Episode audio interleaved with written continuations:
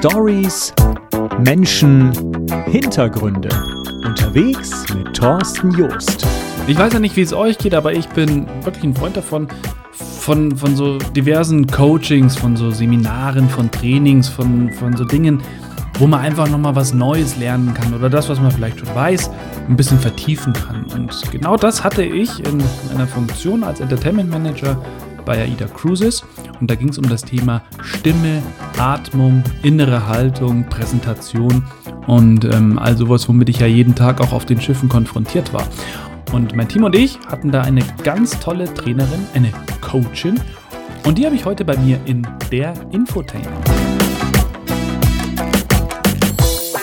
Monika Hein heute bei mir zu Gast. Und, äh, verdammt, ich muss ja eigentlich sagen, Dr. Monika Hein oder legst du da nicht allzu viel Wert drauf, Moni? Also heute ganz besonders auf jeden Fall. Also das kommt ein bisschen aufs Umfeld an, äh, ob ich den Doktor, ob ich da Wert drauf lege. Manchmal spiele ich ein bisschen damit, in der Tat. Ich glaube, es ist auch gar nicht so verkehrt, manchmal ähm, einen Doktor irgendwie zu haben, oder? Ja, in bestimmten Kontexten ist es schon so, dass man ähm, eine gewisse, also wie soll ich sagen, ich werde, glaube ich, sowieso ernst genommen, aber du kriegst noch mal eine andere, eine andere Form von Ernst nehmen noch mal dazu. Und es gibt aber Leute, die sind so wahnsinnig beflissen und die sagen dann in jedem dritten Satz, Frau Doktor, Frau Dr. Hein, Frau Dr. Hein. Und ich immer so, oh, nein, reicht, ist gut, ich habe es verstanden. Und das ist dann so allzu viel Ehrerbietung, dann denke ich auch, nee, also jetzt äh, es dann auch. Also für dich natürlich, Frau Doktor. Natürlich, es ist selbstverständlich, Frau Doktor. Dann erzählen Sie doch mal, Frau Doktor, welchen Doktortitel haben Sie denn? und schon irritiert es mich. ähm, also, äh, ich habe promoviert in, im Fach Phonetik. Ähm, ich habe irgendwie in der Zeit in der Sprachförderung im Kindergarten gearbeitet und habe mir überlegt, dass ich die, äh, die Inhalte meiner Magisterarbeit noch weiter verfolgen wollte. Und da ging es um die Gesangstechnik des Beltings im Musical. Und ich habe ähm, dann in der Doktorarbeit untersucht, wie atmen die denn eigentlich, die Leute, die das praktizieren? Gibt es da irgendwie eine gemeinsame Technik? Gibt es irgendwas, was die alle machen. Und ja, das hat mich fünf Jahre lang beschäftigt. Ich habe auch mehr als einmal hinschmeißen wollen, muss ich gestehen. Aber ähm, ja, genau, es war so mit Kleinkind und Arbeit und äh, war lustig auf jeden Fall, ja. Äh, aber jetzt mal für alle, die den Begriff Phonetik jetzt nicht genau zuordnen können, was ah. genau bedeutet das? Die Phonetik ist die Lehre von der Stimm- und Lautbildung. Aha, okay. Also alles, was passiert, wenn wir den Mund aufmachen und Töne machen, dann kommt da, ne, das ist die Phonetik. Und wenn dann noch vers verschiedene Laute in verschiedene Sprachen dazu kommt, ja, also alle Laute, die wir als Menschen bilden können. Und dann hast du speziell jetzt Musical-Darsteller ähm, als Beispiel genommen, oder was? Ja, genau. Ich habe selber mal eine Musical-Ausbildung gemacht. Das ist schon echt mhm. richtig, richtig lange her. Und habe damals immer wieder, bin schier verzweifelt, weil mir keiner so richtig erklären konnte, was ist denn jetzt eigentlich Belting? Und das ist halt eine sehr kraftvolle Gesangstechnik, die ähm, im Musical sehr vorherrschend ist. Und ja, ich habe es nicht hingekriegt. Ich fand es total frustrierend und ähm, habe dann immer wieder auch Gesanglehrer gesucht, die das irgendwie vielleicht vermitteln können. Habe auch tolle gefunden. Vielleicht ist meine Stimme nicht dafür gemacht. Ich habe es irgendwann aufgegeben und habe dann gedacht, dann forsche ich halt darüber. Ist ja auch egal. So. Wie, wie, wie heißt der Begriff genau? Belting, B-E-L-T-I-N-G, Belting. Also das, äh, das ist, wenn, wenn, wenn du den Song Memory hörst und dann äh, singt sie am Ende ganz laut Midnight und das macht sie nicht wie ein Opernsänger, so Midnight, so ganz hell, sondern die brüllt das halt mehr oder weniger. Ähm, jeder, der den Song kennt, weiß, glaube ich, was ich meine. Und das ist halt eine sehr kraftvolle ähm, Technik, wo quasi, und das ist aber auch nicht ganz nachgewiesen, die Bruststimmenanteile in der Stimme in hohe Töne umgewandelt ähm, werden. Also das heißt, man, ja, es ist fast wie ein Schreien eigentlich. Man sagt es mhm. im Englischen auch to belt out a song, also richtig ein, ein ja. Song rausblöken, könnte man sagen. Ist aber natürlich, wenn man das gut kann, ganz, ganz emotional und ganz bewegend. Also das heißt, an sich schreien ist ja nicht gut für die, für die Stimmbänder, oder? Das, das ist ja so. Aber das hat damit dann nichts zu tun. Naja, klar, und deswegen ist es auch so eine kritische Technik. Deswegen hat sie mich mhm. immer interessiert, weil ich nicht sicher war, auch von dem, was ich gelernt hatte, von, von meiner Prägung, ähm, war ich nicht sicher, ob man das wirklich gesund machen kann und ob man wirklich gesunde Stimmlippen dabei erhalten kann. Und es gibt immer wieder Menschen, die sich da verbrüllen, also die wirklich dann Probleme kriegen mit der Stimme. Und es gibt andere, die, ähm, die das jahrelang machen. Die haben anscheinend irgendwie Drahtseile im Hals. Ich weiß nicht ganz genau, wie es geht. Aber also deswegen ist es immer noch sehr umstritten und es gibt, äh, es gibt richtige Gegner davon. Also häufig klassische Lehrer, die sagen, damit machst du dir auf jeden Fall die Stimme kaputt. Aber äh, nee, machen eben nicht alle. Und viele, viele haben ganz tolle, gesunde Stimmen und praktizieren das ein Leben lang. Ja. Und, und wie, wie, bist du da vorgegangen? Also hast du dich dann auch mit, mit Musical-Darstellern getroffen oder warst du, oder wie, wie, wie macht man sowas? Also wie nähert man sich sowas an? Eine gute Frage. Ich wusste es auch erstmal nicht. Ich hatte Gott sei Dank ganz große Unterstützung von meinem Professor Johann Sundberg in, in Schweden der mit mir so ein richtiges äh, Forschungsdesign aufgesetzt hat. Also so, ähm, man, man muss unglaublich viele Dinge beachten, wenn man eine Forschung anfängt, eine Studie anfängt und du brauchst Probanden und du brauchst ähm, einen Versuchsaufbau und du brauchst, wir mussten dann noch so Evaluationsbögen ähm, erstellen, weil wir natürlich auch, also es fängt ja schon bei der Frage an, was ist denn Belting? Wir mussten dann nachher ähm, quasi Gesangslehrer einspannen, um zu beurteilen, dass die Töne, die wir untersucht haben, auch wirklich Belting sind. So, da fängt es ja schon an, weil jeder das anders definiert. Also wir hatten Fragebögen, wir hatten, ähm, wir hatten einen richtigen fetten Versuchsaufbau, ähm, wir haben Atemvolumen gemessen, subglottischen Druck und ähm, ja, all, also komische Sachen. Und das, äh, Atembewegungen haben wir noch gemessen. Die hatten dann alle so, so Gürtel quasi um den Brustkorb und um den Bauch. Und dann wollten wir wissen, wo findet die Atmung im Schwerpunkt statt. Ja, das ist ja echt irre. Also ich meine, das ist ja auch ein Riesenaufwand, oder? Das, ist, das, das, das machst du jetzt nicht mal in zwei Wochen oder so. äh, nee, das, wie gesagt, fünf Jahre und viel Verdruss. Ich meine, wenn, wenn der Versuch vorbei ist, ist ja leider auch noch nicht alles durch. Ne? Dann fängt es nämlich erst an, lustig zu werden. Dann muss man diese ganzen Werte in irgendwelche Excel-Tabellen schreiben. Jetzt fragt mich mal, ob ich Excel mag. Ich mag Excel nicht. Und es war eine große, große Qual. Es war eine Fleißarbeit und manchen, in manchen Strecken wusste ich auch gar nicht richtig, was ich tue. Methodisch, da musste ich immer wieder meinen Prof fragen, wieso mache ich das und wieso mache ich das so? Warum, was, was sagt mir das jetzt? Und dann bin ich nicht nur einmal nach Schweden geflogen, um mit ihm zusammen diese Daten auszuwerten, was, was großartig war. Also wie gesagt, ohne diesen Mann hätte ich das nie geschafft und ähm, ja, das war schon aufwendig. Also Forschung ist für mich nach wie vor spannend, aber nicht unbedingt was, was ich machen muss. Würdest du es nochmal machen? äh, äh, ich, je nachdem, ob mich das Thema so, äh, so fasziniert und, und fetzt wie das damals. Also ich war wirklich gespannt und ich war auch sehr fasziniert, wie dann dieser Prozess ist von diesen wissenschaftlichen Daten, bis die wieder in Text und in, in, in Rückschlüsse dann umgebaut werden. Das war hochspannend. Mm, also als ich die interpretieren ich. konnte, die Zahlen, also bis dahin war es wirklich die Pest und danach als ich die verstanden habe, die Zahlen, und als wir da saßen und wirklich uns die Zahlen angeguckt haben und gesagt haben, daraus kann man jetzt Sätze machen und Hypothesen aufstellen oder äh, Thesen validieren oder eben nicht, das war schon ja. total geil. Also der Moment, der war toll. Für alles andere würde ich mir, glaube ich, Leute holen. Ja, boah, was für ein Aufwand. Auf der anderen Seite hast du bestimmt auch ganz viele Sachen gelernt und äh, konntest am Ende dann deine Frage beantworten, wie macht man sowas? Wie funktioniert das Belting? Das ist doch schön. Schön, ja, auf jeden Fall. Also wir hatten da auch ganz coole Ergebnisse. Auch Non-Ergebnisse, also auch, dass es äh, am Ende nicht so wichtig ist, wie man atmet, das war auch ganz. Also, ähm, ich, ich war ein bisschen traurig über, über manches Ergebnis. Und mein Prof sagte immer: Hey, auch aus einem Nicht-Ergebnis äh, kannst du was schlussfolgern. Und das ist Wissenschaft. Und das musste ich erstmal verstehen. Naja, klar, weil wir alle immer so. Ich schütte mir gerade einen Kaffee rein. Ich weiß nicht, ob man das hört. Ja. Weil man ja immer so ergebnisorientiert ist. Man, ich glaube, wir alle versuchen immer oder sehen immer nur dann einen Sinn in etwas, wenn am Ende was bei rumkommt. Also ja. ich meine, erstmal zu verstehen, dass, dass ein Nichts auch etwas bedeutet, das glaube ich, ist nicht einfach, das im Kopf umzusetzen. Das kann, kann ich mir schon vorstellen. Ja. ja, genau. Aber mit Akzeptanz geht das dann auch. So, jetzt bist du unterwegs als Rednerin, als Coach. Du sagst auf deiner Homepage auch als Stimme. Ähm, das ist eins von, de, von diesen drei ähm, ja, Schlagworten, die ich da gesehen habe. was genau machst du? Also, wie kann man sich deine Arbeit, wie kann man sich den Job vorstellen? Also, warum bucht dich jemand? Hm. Ich frage mich das seit 16 Jahren auch. also, ja, ich arbeite im Augenblick auf vier Standbeinen und ich erzähle sie dir äh, nacheinander am besten.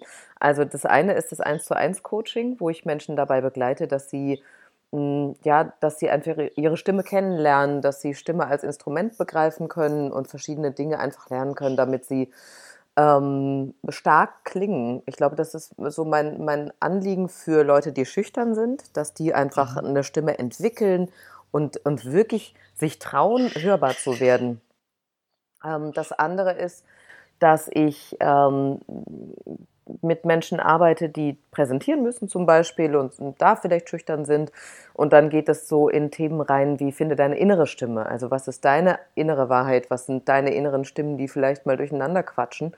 Und wie kann ich das vielleicht mal sortieren? Mit welchem Gefühl ähm, endet das dann, wenn in mir verschiedene Stimmen laut werden. Also das ist dann eher so der, ich sag mal, psychologische Coaching-Aspekt, also wo wir wirklich nochmal sortieren, was äh, quatscht da in mir alles so rum und warum ähm, lähmt mich das dann zuweilen und kriege ich dann am Ende keine Töne mehr raus. Also so äußert sich das dann bei vielen Menschen, dass sie aus dem Grund heraus, weil sie innerlich nicht sortiert sind, ihre Messages nicht so klar nach außen bringen. Und ähm, das ist immer total schön und, und begeisternd, wenn das gelingt. Also wenn die Menschen wirklich merken, ah, A, ich habe was zu sagen, B, meine Stimme ist hörbar und äh, C, die Leute hören auch noch zu. Also das sind äh, so verschiedene Steps, die dann passieren und wenn Leute gute Erfahrungen machen damit, dann freut mich das und dann ist der Job getan.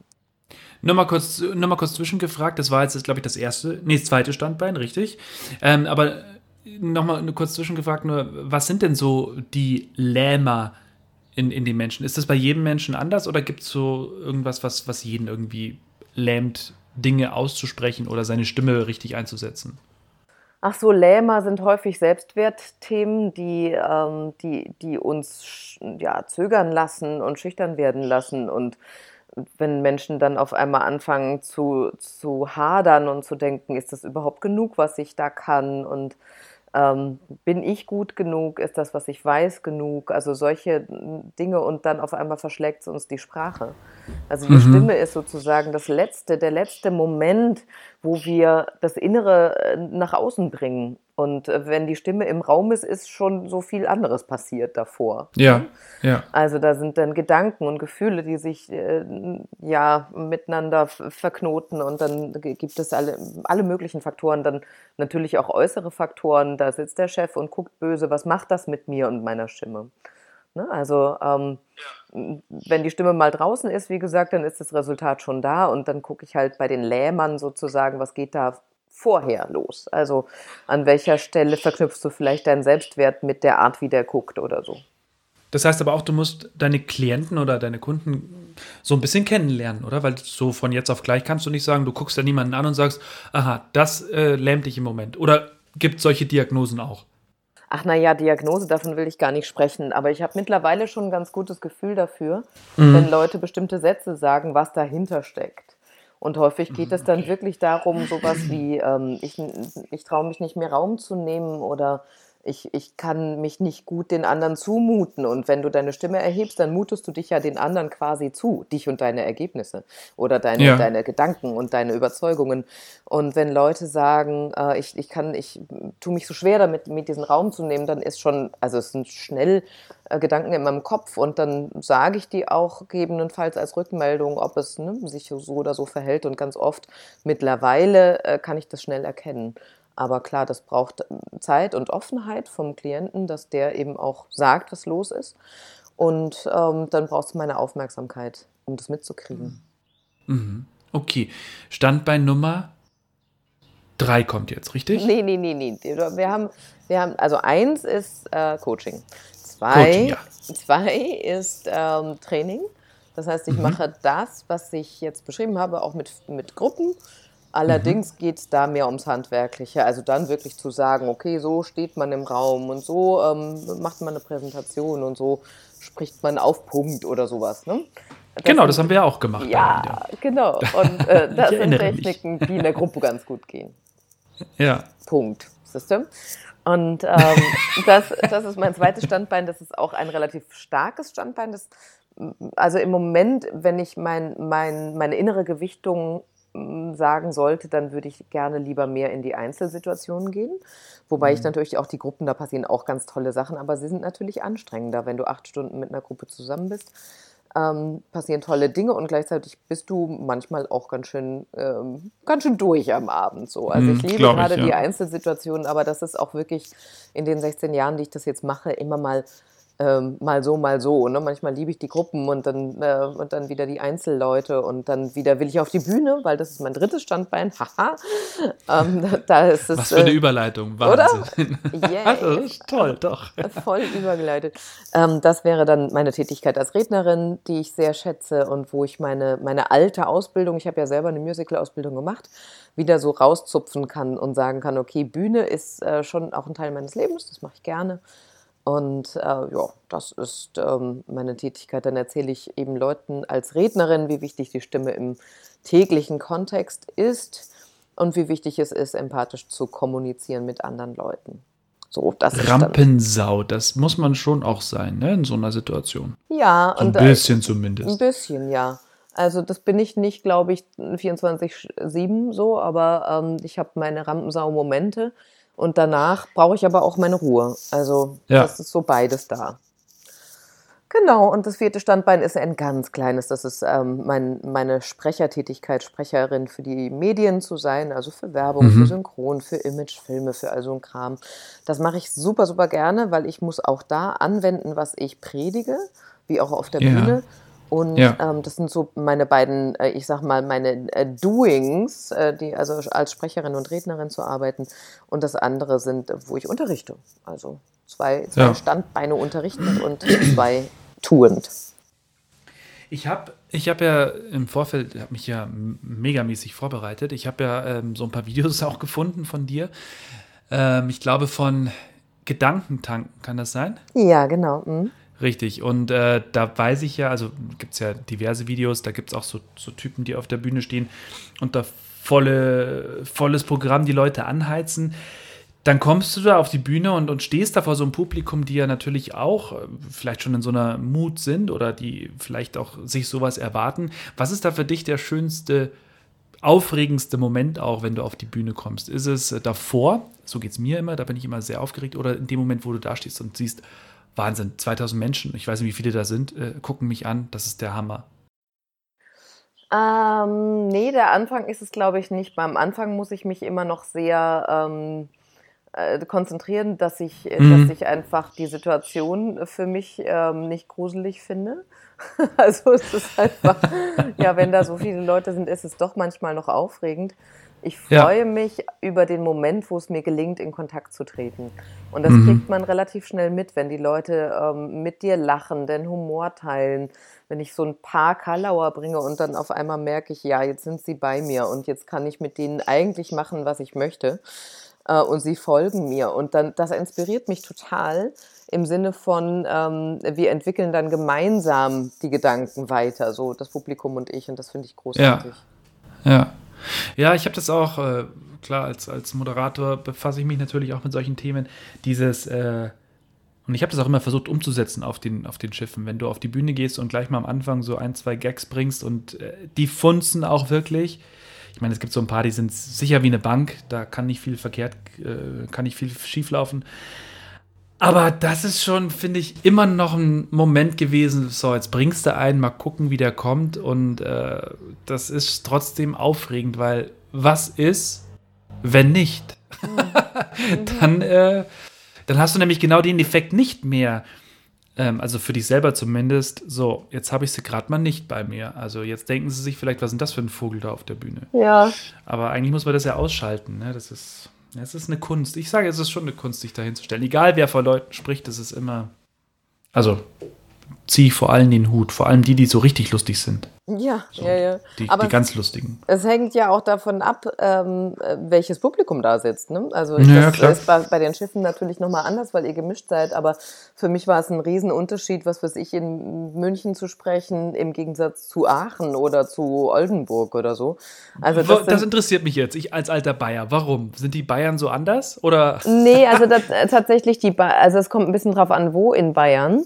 Aber da bei, bei, einem sehr, bei einem sehr intellektuellen Publikum einer Zeitung habe ich gesprochen in München. Und das war, war wirklich lustig, weil die kaum reagiert haben. Und also auch meine Karlauer, die ich sonst so bringe, die haben einfach nicht, nicht wirklich gezogen. Und ich habe, äh, dann war ich noch halb erkältet und habe noch irgendwie, keine Ahnung, einen Hustenanfall gekriegt. Und es war wirklich Todesstille. Und ich dachte, oh Mann, ich sterbe hier gerade. Hilfe. Und dann ähm, hat die Veranstalterin hinterher zu mir gesagt, die haben ja noch nie so gut mitgemacht. Und ich dachte nur, das ist ja interessant. Was machen die denn sonst? Weil das war, es war wirklich so, so still. Aber die haben es auf ihre stille Art auch genossen. Aber in Aachen ja. mache ich einen, einen schrägen Witz und die fallen vom Stuhl. Das ist einfach total lustig. Und das war in München halt einfach nicht so. Vielleicht war die Erwartungshaltung auch eine andere. Manchmal kriegt man auch eine andere Rolle zugeschrieben. Als Frau Doktor hat man nicht zwingend lustig zu sein oder so. Ähm, also das ist sehr, sehr publikumsabhängig, finde ich. Und dann natürlich klar, wie, wie gut stellst du dich an dem Tag an. Das sind so zwei Komponenten, die ähm, durchaus miteinander dann zu tun kriegen. Du hast vorhin gesagt, du hast eine Musical-Ausbildung gemacht. Warum hast du das dann nicht weiterverfolgt oder hast du mal eine Zeit lang in Musicals gespielt? Siehst du, das, das ist zum Beispiel was, was weiß ich gar nicht von dir. Ja, ja, das hast du? Nee, nee habe ich nicht. Äh, das, das, das wäre jetzt was, ne? Das könnte ich dir erzählen. Ja klar, ich habe in Lemis und da, da, da. Nein, aber ich habe tatsächlich nicht äh, wirklich performt. Ähm, ich habe zwei Jahre auch nur gemacht und tatsächlich abgebrochen. Ähm, das war lange eine große Scham in meinem Leben, weil ich irgendwie dachte, ich habe da voll versagt und habe es nicht hingekriegt und was weiß ich was. Mittlerweile kann ich das Gott sei Dank anders betrachten, weil das einfach überhaupt nicht mein Ort war. Also die Musicalschule mhm. war nicht mein Ort und ich weiß mittlerweile von mir selber, wie ich funktioniere und dass ich mehr Nähe brauche und Harmonie und nicht so viel Konkurrenzdenken. Das macht mich eher unsicher. Und ähm, deswegen, nee, also das waren zwei Jahre, die waren extrem fordernd und die waren extrem anstrengend und sehr lehrreich. Und ich bin froh, dass ich sie absolviert habe und habe viel gelernt und gleichzeitig bin ich dann an der Uni viel besser aufgehoben gewesen. Und das war toll. Da war ich ein bisschen der Paradiesvogel an der Uni. Das, das war super. Frau Doktor war Paradiesvogel. Na, im Sinne von, ich habe eine künstlerische Ausbildung vorher gemacht und ich singe vor Menschen und so. Das war für viele Wissenschaftler erstmal komisch. das ist, also, das ist eigentlich ist es schade, dass manche so, so über das, das Business Entertainment denken. Das, ich meine, ich habe das ja auch immer mitbekommen.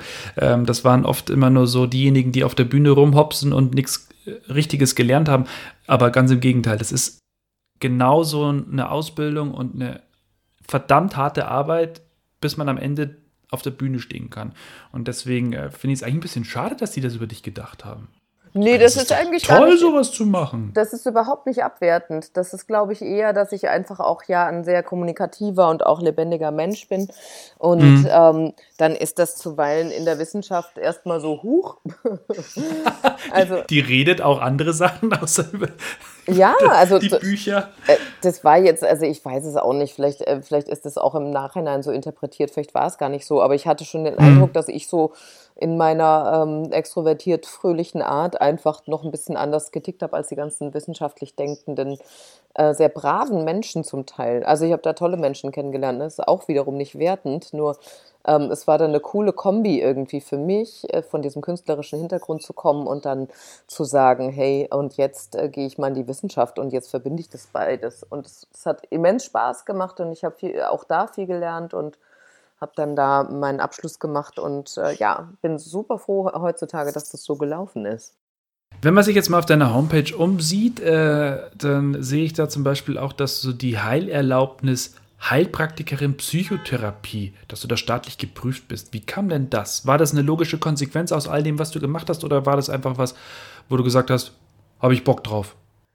Ach, sowohl als auch irgendwie. Also beides. Ich habe irgendwie gemerkt mit der Zeit, dass immer mehr Menschen kamen, die eigentlich irgendwie äh, gefühlten Therapiebedarf hatten. Mhm. Ähm, weil so vieles mit Selbstwert zu tun hatte oder mit einer Frustrationsintoleranz, wenn Leute immer laut werden, ne? wenn, sie, wenn sie so viel schimpfen und ähm, eigentlich ja da was anderes stattfindet als eine Stimmtechnik. Ne? Die kann zwar beruhigen, ja. aber da ist ja wieder vorher so viel anderes passiert. So. Und das hat sich in einer Zeit so gehäuft, dass ich irgendwie gedacht habe, nee, ich muss dem noch mal ein bisschen nachgehen. Und außerdem bin ich so ein Fortbildungsjunkie. Ich habe immer mhm. total Bock auf neue Inspiration und irgendwie ja, also sich, sich weiterzuentwickeln und dann habe ich irgendwann, weil ich, also Psychologie noch zu studieren in meinem Alter ist vielleicht dann doch ein bisschen too much und neben Vollzeitarbeit und so habe ich gedacht, nee, das kriege ich glaube ich nicht hin.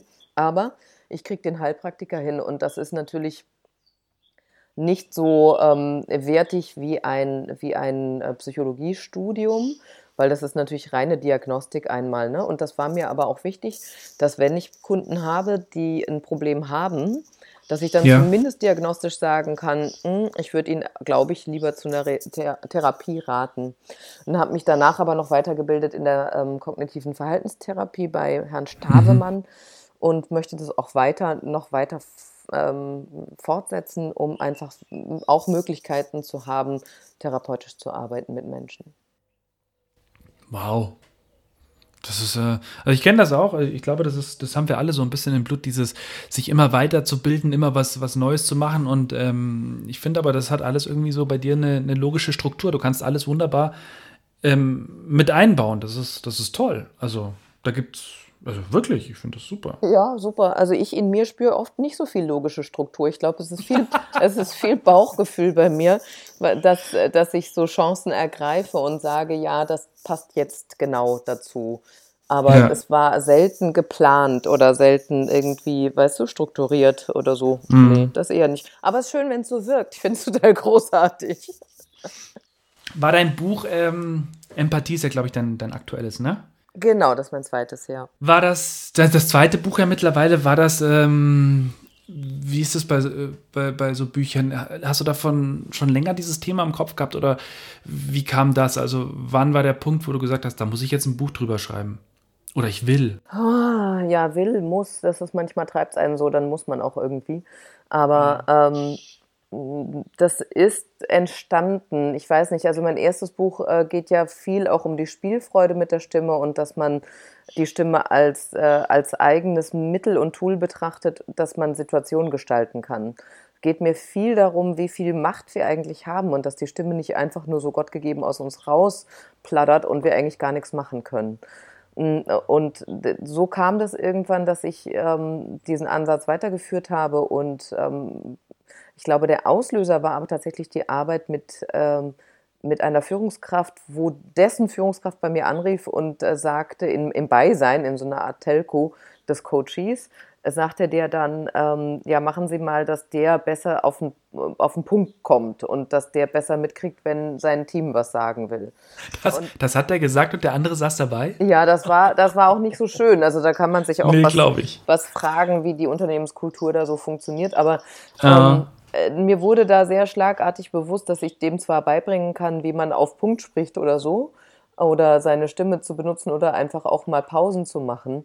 Ähm, mhm. Aber empathisch ist er dadurch noch nicht. Und ja. ähm, dann ist mir bewusst geworden, dass das die Grundvoraussetzung für allen Einsatz der Stimme ist. So wie es auch natürlich für Schauspieler ist, die, die sich in ihre Rollen einfühlen und die dann entsprechende Töne von sich geben das ist ja für Schauspieler dann was sehr, ähm, äh, das ist ja harte Arbeit so. Und das ist genauso für uns alle harte Arbeit, immer wieder sich in Situationen einzufühlen und dann zu schauen, was ist denn der, der richtige Ton, der, also in Tüdelchen richtige Ton, ne? Also was ist jetzt mhm. ein Ton, der die Situation besser macht? Und so ja. kam ich auf das Thema Empathie und irgendwann habe ich dann ein Exposé geschrieben und habe das einer Agentin vorgelegt und die meinte dann, naja, warum willst du denn jetzt wieder übers Sprechen schreiben? Das ist doch so eine kleine Nische. Schreib doch über das große Thema Empathie, da gibt es ja noch nicht so viel.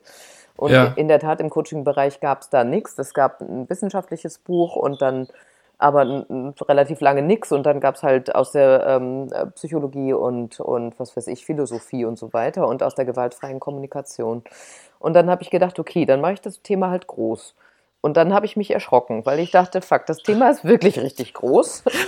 und im Schreibeprozess über Empathie war ich auch, auch mehrfach so ein bisschen überfordert. Ich habe dann echt äh, so viele Bücher gekauft und habe sie dann aber irgendwann im Prozess weggelegt, weil ich gedacht habe, nee, ich muss jetzt mal schreiben, was ich glaube, was, was die Welt hören muss. Also was jetzt gerade wichtig ist, ne? warum wir einander nicht so gut zuhören können gerade oder warum wir uns so schlecht einfühlen in andere Menschen und was es dafür braucht. Und ähm, ja, so ist es irgendwie so ein Herzensprojekt geworden und ähm, ist für mich die ganz klare Voraussetzung für einen bewussten Gebrauch der Stimme. Ja, also ich, ich muss leider zugeben, ich habe es noch nicht gelesen, aber jetzt, wenn du so, wenn du so davon erzählst, äh, also ich bin ein, ich selbst bezeichne mich als empathischen Typen, ähm, aber ich stelle es auch immer wieder fest, dass, dass ganz viele Menschen äh, den Begriff gar nicht kennen, geschweige denn empathisch wirken oder sind. Und ich finde, das ist eigentlich, also ich sage gerade auch mal für Führungskräfte, äh, unabdingbar. Also ich glaube, eine gewisse Empathie musst du einfach haben. Sonst, äh, sonst kann, also es geht ja dabei auch darum, richtig zuzuhören, richtig einfühlsam zuzuhören, einfühlsam mit seinen Mitarbeitern umzugehen. Und das, glaube ich, funktioniert nicht, wenn du nicht empathisch bist. Genau, aber es ist schon so, dass Menschen das eigentlich sind, ähm, äh, viele haben es halt verlernt, also auch auf, auf, aufgrund von Erfahrungen in ihrem Großwerden, in ihrem Aufwachsen, ähm, haben Menschen vielleicht früh signalisiert bekommen, dass sie so, wie sie äh, sind, halt nicht richtig sind und dann äh, geht, dann baut man so Schutzwelle um sich herum. Und äh, dann muss man eigentlich gucken, wenn man merkt, dass, dass es nicht so gut geht, dass man die wieder aufbricht und dass man wieder mhm. es schafft, sich berühren zu lassen. Und ja. ähm, das geht ja nicht nur ums Berühren lassen, es geht ja nachher auch darum, wie handle ich dann demzufolge. Du bist ja immer noch dann auch einem Unternehmen verpflichtet, wenn du Führungskraft naja, klar. bist.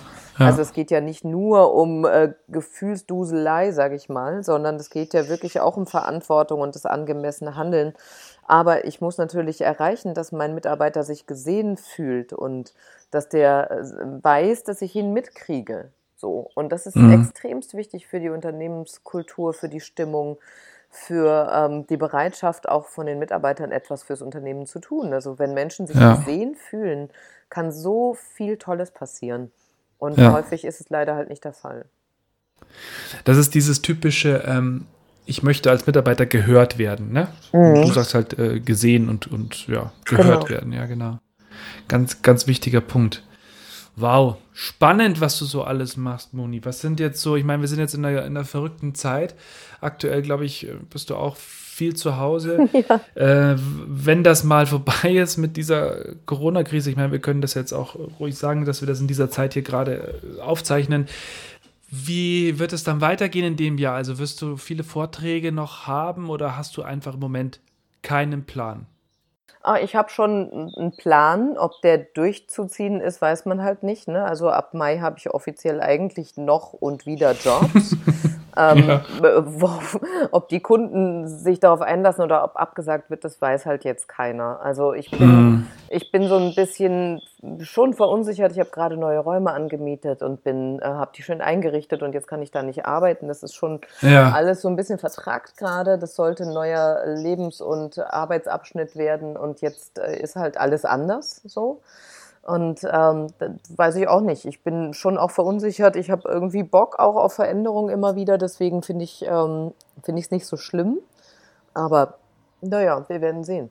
Also im Herbst habe ich einige Vorträge in ganz Deutschland und hoffe sehr, dass ich die durchziehen kann und dass bis dahin auch wieder Messen stattfinden können und ich weiß nicht was alles. Aber vielleicht ist das ja wirklich nur ein frommer Wunsch und das alles begleitet uns noch eine lange Zeit. Wir wissen es halt einfach nicht. Ja. Stimmt, wir wissen es nicht, wir müssen es jetzt einfach auf uns zukommen lassen. Hilft ja nichts. Nö. Ah, Moni, Mensch, wir könnten, oh Gott, also ich glaube, wir haben nur einen Bruchteil von dem jetzt eigentlich durchgequatscht, was, was du erzählen könntest zu dem sehr spannenden Thema Präsentieren, Stimme. Es ist, es ist so vielfältig. Viele, glaube ich, wissen auch gar nicht, was damit alles mit reinspielt. Ne? Also ich, ich, ich kenne auch so Sätze wie, ja, du kannst doch gut reden, stell dich mal hin und mach den Vortrag. ja, ist nicht. Das hast du bestimmt auch schon oft gehört, oder? Ja, und ein Teil davon ist es ja auch so, ne? Also das ist, ähm, es sind so zweischneidige Dinge. Menschen, die manchmal nicht so viel Technik wissen, die kommen auch mhm. super klar. Also. Ja. Ähm, Aber warum? Weil sie authentisch sind. Ja, weil sie in dem Moment die Person auch einfach sind. Und weil sie, und das finde ich immer noch das Wichtigste, weil sie Kontakt hinkriegen, weil sie keine mhm. Angst vor Kontakt haben. Und ja. ich glaube, das ist einfach eine große Hilfe heutzutage. Ja. Hat mich sehr gefreut. Ja. Vielen Dank, dass du dir die Zeit genommen hast. Ich, ähm, ich drücke dir die Daumen für alles, was kommt. Und ja, weiterhin viel Erfolg auch bei deinen Buchideen. Ich hoffe, du hast noch ein paar. Ja, auf jeden Fall. Ist schon was in der Pipeline, auf jeden Fall. Dass du jetzt nicht verraten wirst, richtig? Nein, natürlich nicht. Vielen Dank, Moni. Ja, ich danke dir.